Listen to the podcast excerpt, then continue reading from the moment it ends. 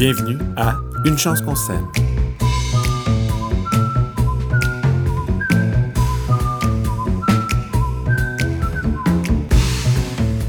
Bienvenue à Une chance qu'on sème, votre balado sur la culture du légume. Et quand je parle de la culture du légume, là, je parle pas des connaissances de Pierre-Antoine et de toute sa, sa culture qu'il nous étend comme de la confiture, mais bien de l'agriculture. Euh, salut tout le monde. Euh, fait que c'est ça, hein, la culture, c'est comme la confiture. euh, euh, moins on en a, plus on l'étale. Exactement. Alors, Pierre n'en a vraiment, vraiment pas beaucoup, si bien qu'il s'est fondé un balado pour pouvoir étaler ça dans tous les champs.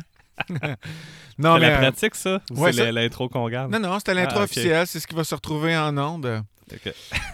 Ouais, non, mais dans le fond, blague à part, on va pas parler de la culture APA, on va parler de, la culture que vous faites chez vous, chers auditeurs, euh, que ce soit de quelques fines herbes ou d'un chandail carrément, que ce soit simplement pour nourrir votre hiver ou votre désir de faire pousser des choses, ou pour nourrir simplement votre passion, ou pour les marmottes, dans le fond. Ouais, c'est ça, j'allais dire. Moi, ou nourrir les ratons laveurs euh, de votre euh, champ autour de chez vous, ça peut être une option. Alors, peu importe ce que vous allez nourrir avec votre jardin, vous allez trouver dans notre balado une mine d'informations pour devenir de meilleurs jardiniers grâce euh, à mes erreurs, moi, Pierre Lecoude, et toutes les connaissances de Pierre-Antoine. Bonjour, PA. Salut Pierre-Luc.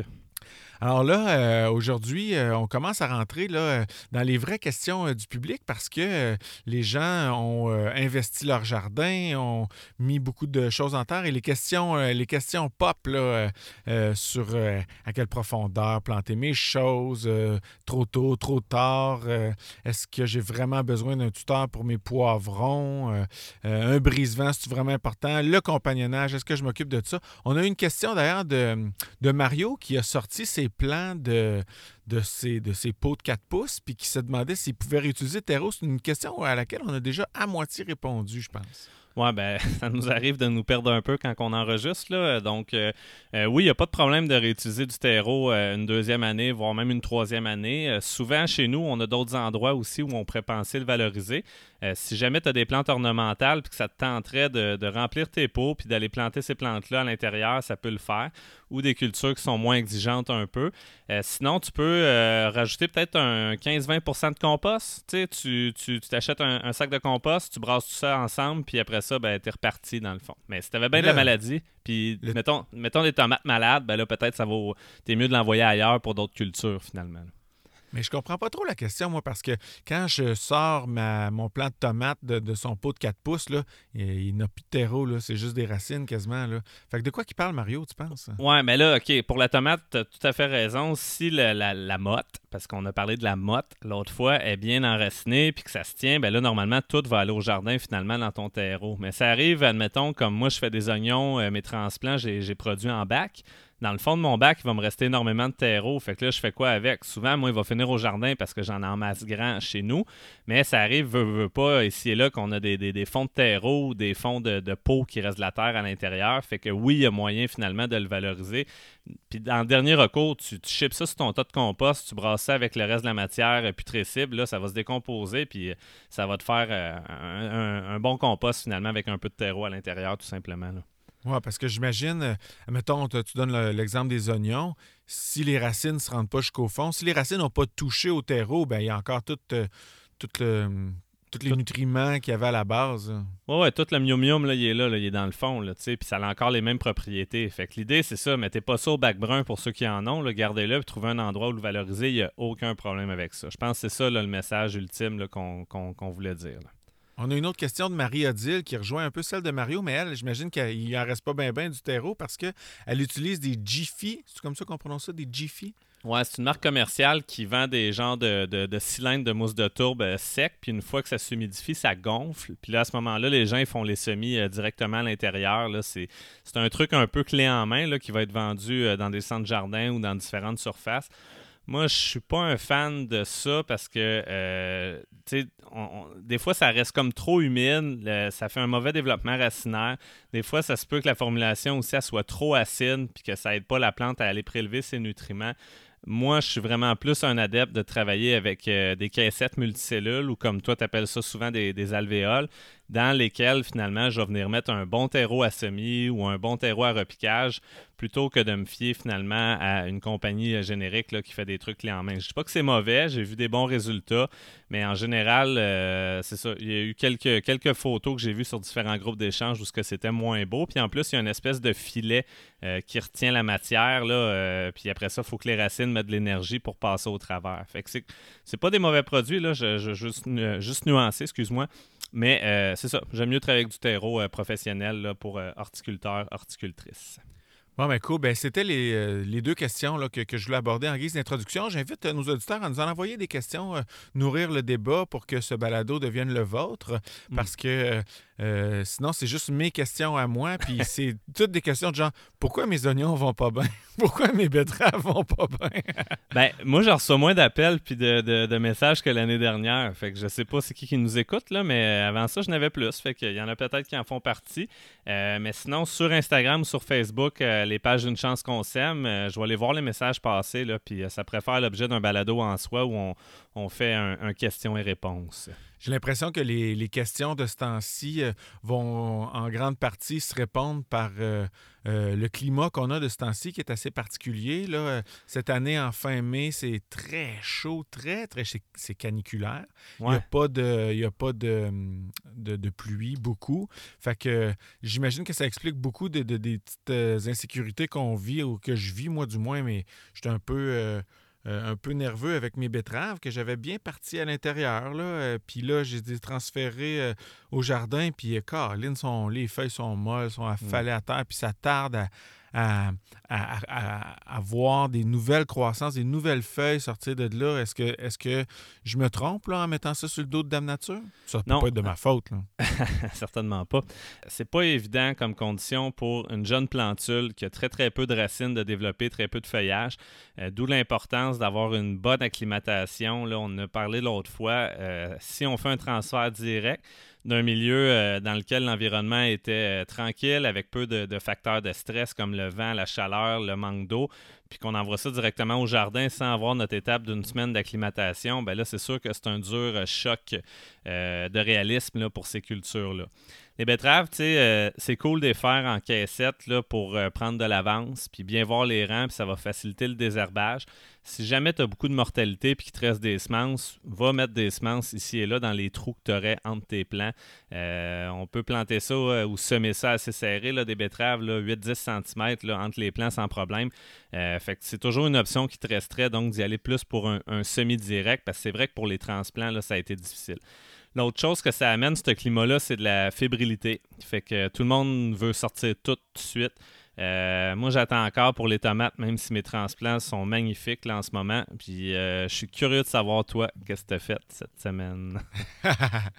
Ben, j'ai vécu ce que tu as évoqué dans un balado précédent, où est-ce que je me disais, ben dans le fond, là, le plan, soit il crève dans mon salon, soit il crève d'un gel dans le champ, fait que je l'ai mm. mis dans le champ. Mais ça, c'est juste les premiers que j'ai partis. Je rejoins encore un autre propos qu'on a eu ensemble. C'est-à-dire que j'en ai parti à. Euh, j'ai fait trois batchs de tomates euh, euh, espacés par deux semaines, me disant, ben si jamais j'ai un gel surprise à la mi-juin, ben, je vais avoir des, tomates là, de, de, spare. Euh, fait que j'en ai mis euh, dans le jardin près de chez moi, là, j'en ai mis une dizaine parce que je peux aller intervenir si jamais euh, il y a un gel. Puis au champ, là, j'en ai mis seulement 4-5 parce que c'est ça, là, je les ai sortis de leur peau de 4 pouces, puis c'était complètement plein de racines. Les feuilles commençaient à avoir besoin d'eau trois fois par jour. Fait que j'ai envoyé ça dehors.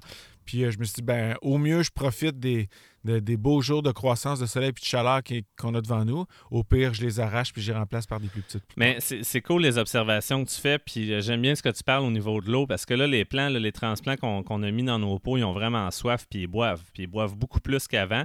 Ça, c'est le phénomène de la transpiration là, où il y a une perte d'eau par les feuillages, par les ouvertures des feuilles qu'on appelle les stomates. Fait que nécessairement, ça fait un appel d'eau au niveau des racines. Fait que plus le plant est grand, plus il boit, plus il y a de racines, plus il boit. Fait qu'à ce moment-là, il faut vraiment être vigilant puis euh, pas négliger nos arrosages de nos transplants aussi qu'on a encore euh, à l'intérieur. Euh, si tes racines sont blanches, sont belles, tant mieux. Euh, pour la date de plantation de la tomate, écoute, là, je pense qu'on est à l'épisode 14, puis probablement qu'on va en parler à l'épisode 48. Fait que ça va toujours rester un classique dans les échanges qu'on a. Puis tu sais, à la limite, il n'y a pas de problème tant que ça gèle pas. Dans le fond, c'est juste qu'une tomate en bas de 10 degrés, comme la plupart des solanacées, même 12 degrés, en bas de ça, euh, le métabolisme, ben, il tombe au ralenti, voire il va arrêter de fonctionner peut-être quelques jours avant que ça reprenne. Fait que tu, tu sauves peut-être pas de temps finalement sur le fait que ton plan il va comme stagner un peu avant de repartir sa croissance. Mais on s'entend que si ça gèle pas, il n'y a pas de problème là, dans le fond. C'est juste ça, moi, la, date du risque, euh, euh, du, où il n'y a aucun risque de gel, c'est cette date-là, moi, que j'attends encore un peu. Mais je suis comme toi, là, ils ont le goût d'y aller dehors. Puis moi, j'aimerais ça y planter aussi, puis m'occuper un peu à, faire ce bel job-là. Puis voir mon jardin s'enverdir. Tu sais, là, il est, brun, mais bientôt, là, il va être vert. Fait que j'ai vraiment hâte de voir ça évoluer, c'est sûr, sûr, sûr. Là. là, moi, ce qui me gratte, c'est de voir toutes les feuilles, puis même ben, les fleurs, pardon, puis même les fruits qui commencent à apparaître sur mes poivrons. Mm-hmm. Euh, ça, tu m'avais dit que c'était pas trop grave. Je vais toutes les enlever là, tant qu'ils sont pas dans le champ. Ouais, moi, ce qui me gratte, c'est les piqûres de maringouin parce qu'ils sont vraiment sortis cette année, là, mais euh, ça, c'est un, une joke plate. Tu peux l'enlever. Mes élèves sont habitués, eux autres. Mais euh, les poivrons, les premières fleurs, tu les enlèves. Si tu veux faire du calibre d'épicerie, là, c'est souvent une question que je vois passer sur les réseaux. enlève les, les, les, trois premières fleurs, mettons, qui vont pousser comme à l'aisselle d'enlever où la tête se divise. Ça va te permettre de favoriser la croissance végétative avant de tomber en croissance générative. Donc, la croissance végétative, c'est euh, tige, feuille, racine. Euh, générative, ça, c'est les fruits. Puis pour le poivron, euh, ça vaut la peine. Puis même des fois pour le concombre, on va enlever dans le fond les fruits sur les premiers, euh, les premiers nœuds finalement, où ce que l'amorce entre la feuille et la tige, l'espèce de V, c'est le même endroit où les gourmands sortent normalement. Tandis que pour les tomates, il n'y a pas de problème, ça touche pas à tes fleurs, euh, garde-les. Mais si tu veux faire du beau calibre pour les poivrons, ça je te le suggère, parce que sinon le plant il va arrêter de pousser, puis il va faire des poivrons, des, plus petits poivrons. Mais c'est le fun quand on récolte des vrais poivrons que le calibre, la grosseur, le poids ressemble à ceux de l'épicerie. Ben oui, parce que là, après ça, tu prends ça en photo, tu envoies ça à PA, puis tu fais Ah ah! Yeah! Non, non, c'est clair. Fait que là, est-ce que je fais le lien entre. Tu parlais de transpiration. Plus qu'il plus fait chaud, plus il faut que j'arrose, j'imagine. C'est con de même. Oui, ben plus qu'il fait soleil, plus il fait chaud, plus il euh, faut arroser. À la fois, au niveau du sol, il y a euh, de l'évaporation, donc l'humidité qui va s'évaporer dans l'air. Puis le plant, lui, va transpirer, donc lui va prélever l'eau par ses racines, les faire circuler dans, ses tissus vasculaires, donc dans la tige, par les feuilles. Puis là, euh, éventuellement, l'eau va se perdre par les feuilles. C'est ça qui fait en sorte que l'eau rentre avec les nutriments euh, dans la plante. Fait que c'est sûr que l'évapotranspiration, ça fait en sorte qu'on perd de l'eau. Puis là, ben, s'il n'y a pas de pluie, on, est un peu coincé, il va falloir arroser euh, ou irriguer dans le jargon du métier. Mais c'est sûr qu'il faudrait avoir une source d'eau idéalement pour finalement combler ces besoins-là en eau ça, c'est pour des transplants que les feuilles sont développées, mais aussi, rappelle-toi, on avait parlé de la germination puis de la phase d'imbibition. Euh, au moment où une semence commence à, s'imbiber de son eau, si le processus arrête là, ben, la semence, elle va comme euh, s'être réveillée, mais après ça, elle, elle, aura plus assez d'eau pour continuer son développement. Fait qu'elle risque de dessécher là au champ tout simplement, puis de, de, mourir. Fait que si tu veux avoir une belle levée uniforme de tes plantules, donc que la germination, elle, elle soit belle et égale, il ben, faut comme garder cette zone-là où on a mis nos semis le, toujours un peu humide, là, pas avoir de, grosses phases de ressuyage, donc entre deux arrosages. Fait que si tu fait tes semis de carottes, assure-toi que tes rangs sont humidifiés, là, peut-être même plusieurs fois par jour là, dans un sol sableux exposé au soleil. Là. Dans ce cas-là, j'ai pas. Euh, je peux arroser à midi, il n'y a pas de problème. Admettons, mes carottes, je peux les arroser à midi. Mais mes tomates, il y a un risque à les arroser à midi. Ben écoute, là, souvent, c'est des risques de maladies fongiques. Mais si tu arroses une feuille de tomate, journée grise, etc., puis que le champignon il est là, mais à ce temps-ci de l'année, ils sont pas arrivés encore, c'est sûr que euh, là, il y aurait des risques que la maladie se développe. C'est pour ça qu'on a tendance à vouloir irriguer au sol avec du goutte à goutte. Euh, sinon, ben, l'espèce d'histoire de l'effet de la loupe, que ça brûle les feuilles, etc., pour vrai, c'est minime. C'est même plus un mythe qu'une réalité. Puis tu auras bien plus de pertes avec des légumes qui souffrent d'un stress hydrique, donc d'un manque d'eau, que de problèmes de gouttelettes qui créeraient une brûlure finalement sur tes feuilles. Fait que fais-toi-en pas avec ça. Moi, j'arrose euh, le matin ou le midi s'il faut, fin de journée, euh, sans problème. Il n'y a aucun problème. Puis nous autres, c'est souvent par aspersion, donc de l'eau dans les airs. Le goutte à goutte, je vais garder ça pour notre tunnel, notre, espèce de, mini-serre, si tu veux. Euh, mais le goutte à goutte, moi, je trouve le problème en, jardinage, si on n'utilise pas des, des couvre-sols ou des plastiques, c'est quand vient le temps de désherber, ben, il est dans tes jambes. Fait que là, il faut que tu le tasses, tu le replaces, tu le tasses, tu le replaces. Fait que moi, je trouve qu'un système aérien avec un tuyau central, c'est beaucoup plus simple pour euh, de l'irrigation ou à limite à l'échelle d'un jardin euh, domestique, là, une bonne vieille balançoire, là, tout ce qui se vend finalement en quincaillerie ferait la job, en autant que ça couvre toute la superficie du jardin. Bon, moi, c'est ça que je fais. J'ai, je me suis acheté un gadget aussi. Là. Tu mets quatre piles euh, AA là-dedans, là, puis, tu, puis ça me permet de jouer avec mon cellulaire en plus. Fait que c'est Bluetooth. Tu mets l'application, puis tu lui dis, ben tous les jours de la semaine, à 9 h, tu fais une demi-heure. À 5 h le matin, tu fais une demi-heure. Puis, puis là, en surcroît, je pourrais lui donner? Ah, ben, je, je suis content que tu me sécurises avec l'arrosage en plein jour parce que moi, c'est sableux, puis euh, j'ai l'impression, je peux pas m'empêcher d'arroser ça euh, comme de ce temps-ci. Il faut, que je, faut que je passe à midi. C'est sec, sec, sec. Ah, c'est sûr. Dans le sable, on en a parlé l'autre fois.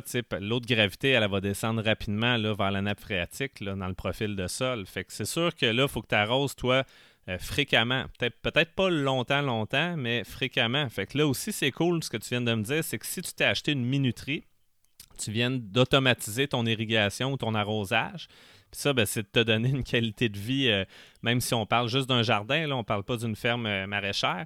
Mais n'empêche que tu n'es pas euh, Ah merde, j'ai oublié d'arroser aujourd'hui pendant que tu fais une autre activité dans le fond. Fait qu'il n'y a pas de problème, surtout dans un sol sableux. Là, tu pourrais partir en vacances puis laisser ta minuterie. Puis au pire, dans les sables, même s'il pleut cette semaine-là, il n'y a pas de problème, ça va se drainer. Là. Fait que go, vas-y, puis mets, mets 3-4 fois par jour là, des, durées de 5 minutes là, selon euh, ton, ton arrosoir.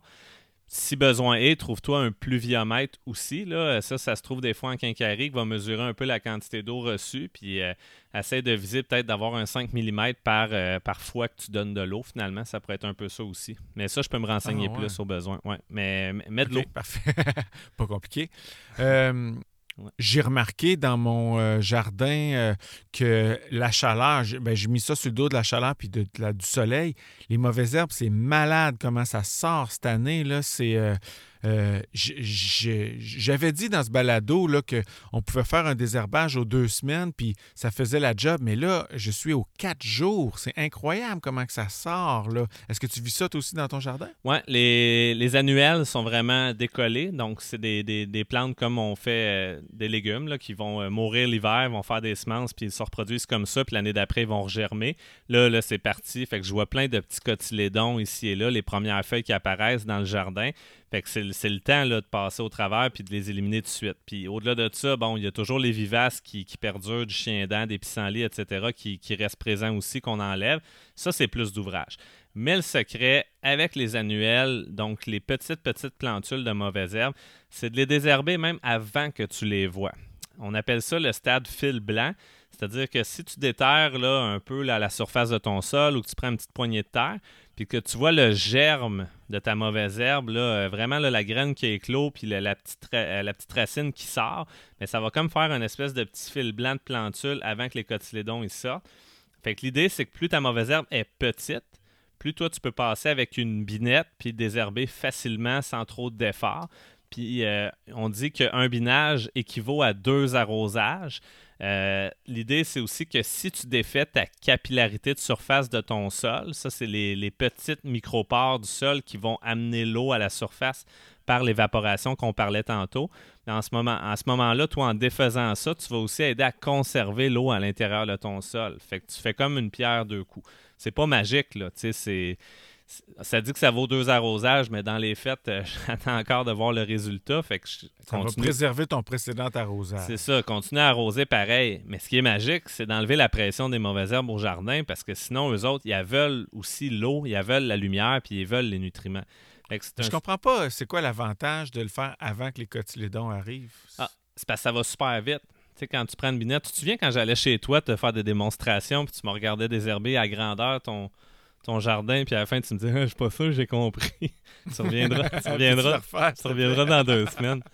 Ben, c'est ça. Fait que l'idée, c'est de, de, le faire sans trop d'efforts.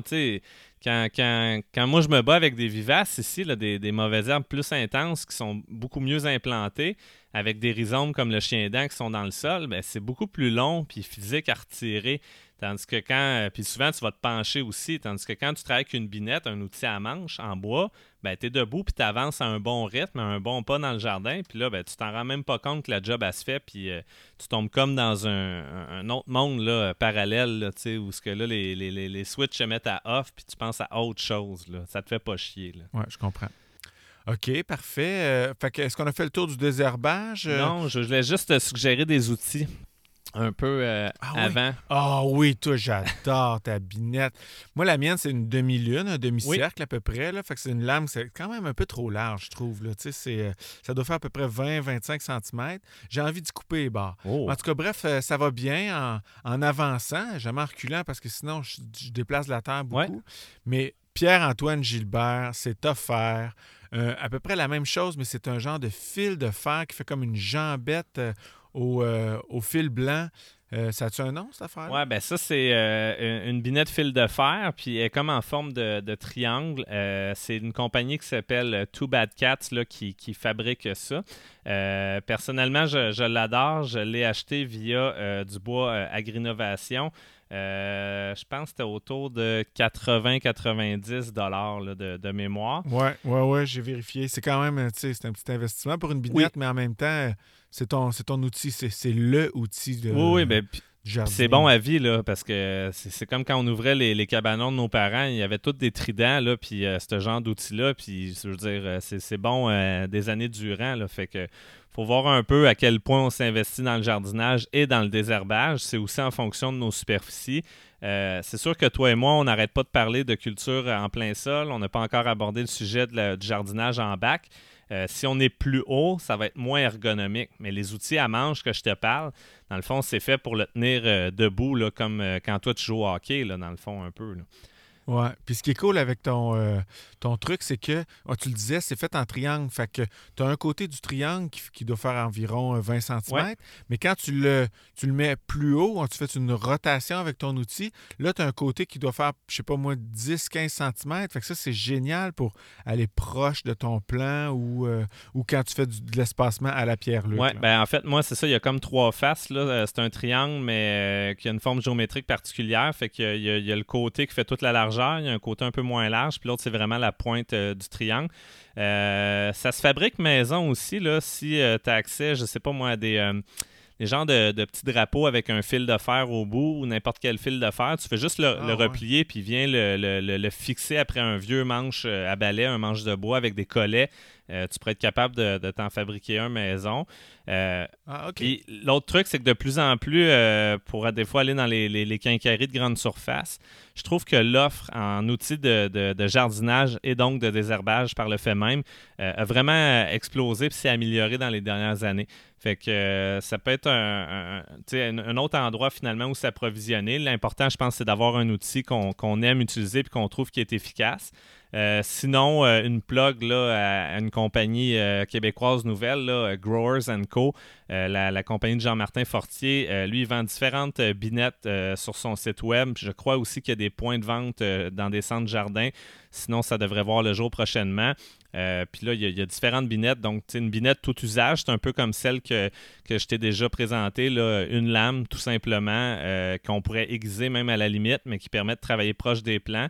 Euh, il y a aussi euh, des binettes euh, à lame oscillante, ou des fois on appelle ça à étrier, mais oscillant, fait que celle-là va bouger, puis ça permet de bien voir aussi nos rangs, donc sans blesser nos cultures. puis moi, ça va bouger, je comprends pas. Il y a un moteur. Non, non, elle est oscillante. Fait qu'il y a comme un point de pivot finalement qui fait que l'outil va, va, sera pas statique, mais va être dynamique. Puis ça va faciliter un peu l'ouvrage. Ça va être moins dur au niveau du travail du sol.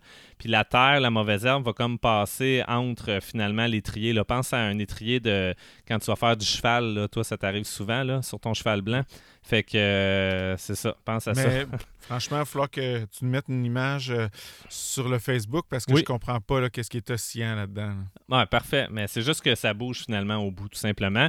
Puis de plus en plus, ce qu'on voit, c'est des outils qui apparaissent sur le marché euh, tu me parlais du fil de fer tantôt. Ben là, euh, les compagnies, ce qui sortent, c'est des, têtes interchangeables. Fait que là, tu peux acheter différentes têtes finalement ah. qui, que tu switches puis que tu mets celle qui, fait ton affaire. Puis il y en a aussi qui sont faites que euh, c'est comme des fils de fer qui viennent se rejoindre mais qui laisse un petit espacement pour le rang. Fait que tu peux cercler super proche de tes carottes. Euh, mais sans les, les, eux les désherber pour autant. Puis finalement, de chaque côté des carottes en même temps, c'est ça? Oui, exact. Fait que le Ah, fil de fer va comme s'ouvrir dans le centre, puis tu vas être capable de cercler très très proche euh, de tes cultures. Fait que il y a plein de, de petits outils de même euh, pour euh, des maraîchers euh, de petite surface qui, qui, finalement au jardin, ben, ça se transpose super facilement. Puis euh, c'est le fun quand tu désherbes, comme je disais tantôt, puis que tu as l'impression que la job, elle, elle se fait, puis que ça avance, là, puis que ça va vite. Oui, parce que je pense que c'est là qu'on se décourage. euh, C'est là qu'on qu'on a moins de plaisir à désherber. Là. On peut bien dire Ah, c'est méditatif, moi je rentre dans ma bulle, mais c'est dur dans le dos en tabarouette. Ouais, puis on peut se dire, ah, il n'y a pas de mauvaises herbes, il y a juste euh, des plantes, de la biodiversité. Ben, c'est vrai aussi, mais la biodiversité, on peut la garder autour euh, de la maison. Euh, puis finalement, ben, avoir un jardin qui nous permet de sortir le plus de, légumes possible. Fait que moi, c'est ma façon un peu de voir les choses. Puis je te leur dis, plus tu désherbes puis que la mauvaise herbe est petite, qu'elle est jeune, que tu vois pas, euh, moins ça va être une job qui va être chiante à faire euh, au jardin. Ouais. Mais c'est là qu'on voit, parce que là, moi, mes, carottes sont sorties, là. Puis Ouais. c'est là qu'on voit que, tu sais, euh, le, le mot mauvaise herbe euh, prend tout ce- son sens ou sa complexité, euh, parce que c'est là que tu vois que même une carotte peut être une mauvaise herbe pour une carotte. Tu sais, quand elles sont trop proches, il faut que tu les enlèves, Mhm. tu sais. euh, fait que, fait les haït pas, les mauvaises herbes, là. C'est juste qu'ils n'ont pas le bon nom. c'est bien dit. Ou, ou ils sont trop nombreux. Les adventistes. Les adventistes, c'est ça? Les adventistes. Les adventistes. Ouais, ouais. C'est une façon plus jolie de, de le dire. All right. Une bonne façon de ne pas se faire comprendre aussi. Alors, la définition exacte, c'est qui ne fait pas naturellement partie de la chose. Ben alors, tout mon jardin euh, ne fait pas naturellement partie de la chose. En tout cas. Ouais, ben tout ton quartier, je dirais. Euh, OK, maintenant, euh, oui, j'ai remarqué dans ton jardin que tu avais installé euh, des petits filets. C'est comme ça, c'est du, du textile que tu mets en petits tunnels par-dessus. Qu'est-ce qu'est-ce qu'il y avait en dessous, en fait? J'ai pas vu. Ben là, en fait, probablement que tu fais référence au filet anti-insecte ou un bon vieux moustiquaire, tout simplement. Puis ça, c'est la famille des crucifères que je mets en dessous. Euh, parce que ceux-là, il y a plein de, de- de- de papillons noctuels qui vont chercher à les pondre dessus. Euh, il y a aussi la cécidomie qui fait des ravages euh, dans la région. Ça, tu sais, c'est quoi la cécidomie? Euh, oui, ça, c'est euh, la- quand la- l'impératrice euh, Sissi euh, avait des relations sexuelles euh, illégales avec. euh, Avec Domi? euh, bon, non, je sais pas c'est quoi. Fait que euh, son nom latin, c'est Contarinia nasturtit. Je, je pense, je sais pas si je l'ai bien dit. Je suis sûr que non.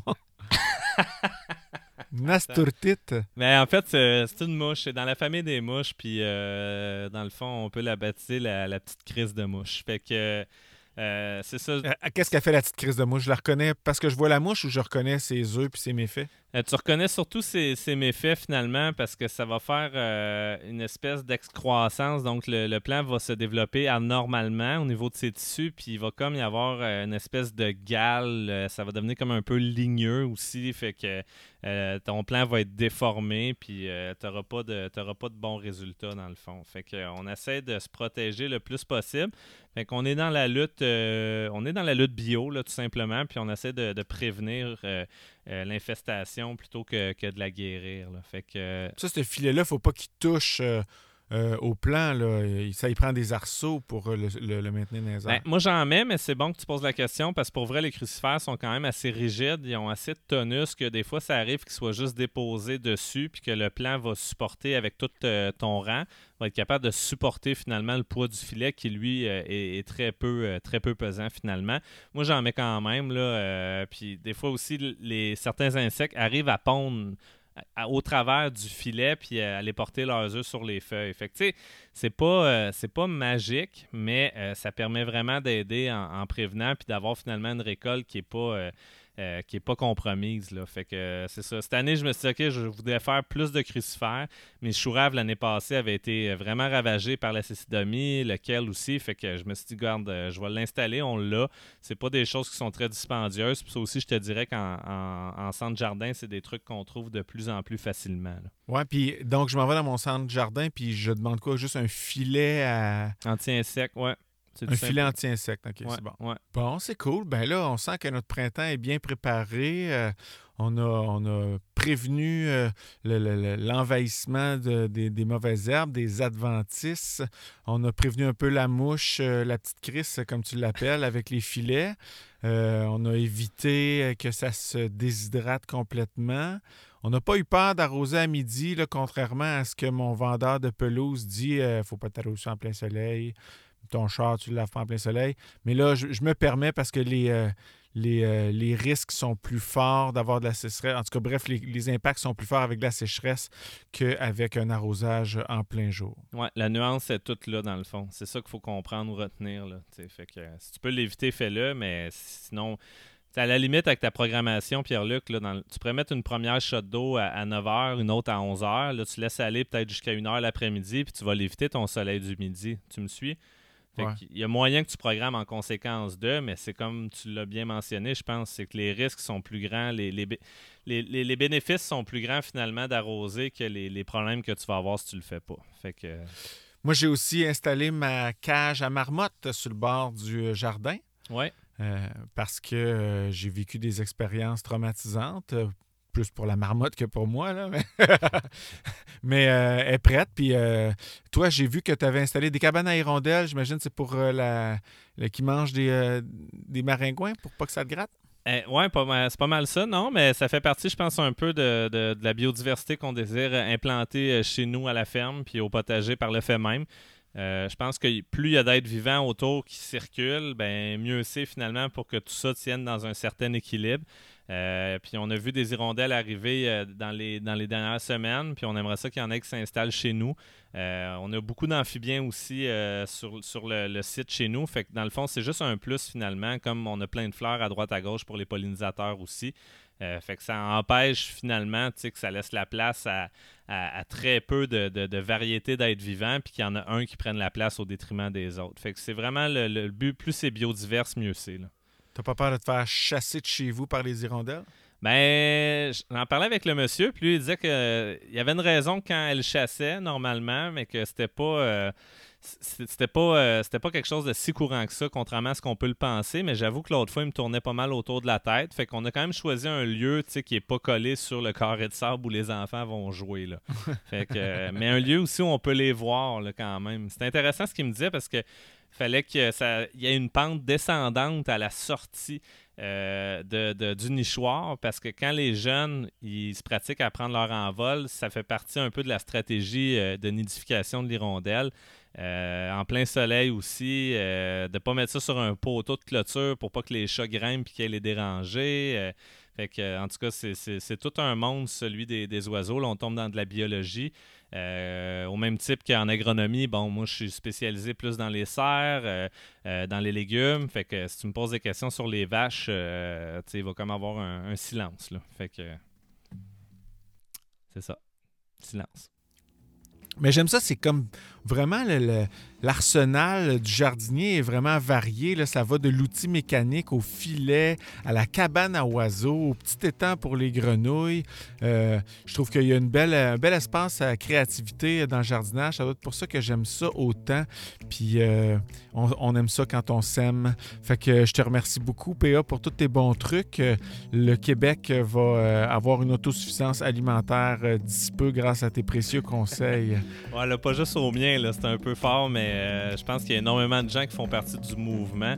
Puis toutes ces initiatives-là, ben, ils contribuent finalement à cette souveraineté alimentaire-là. Puis il y en a plein d'autres beaux projets euh, sur l'ensemble du territoire. Fait que, euh, à go, on jardine. Go!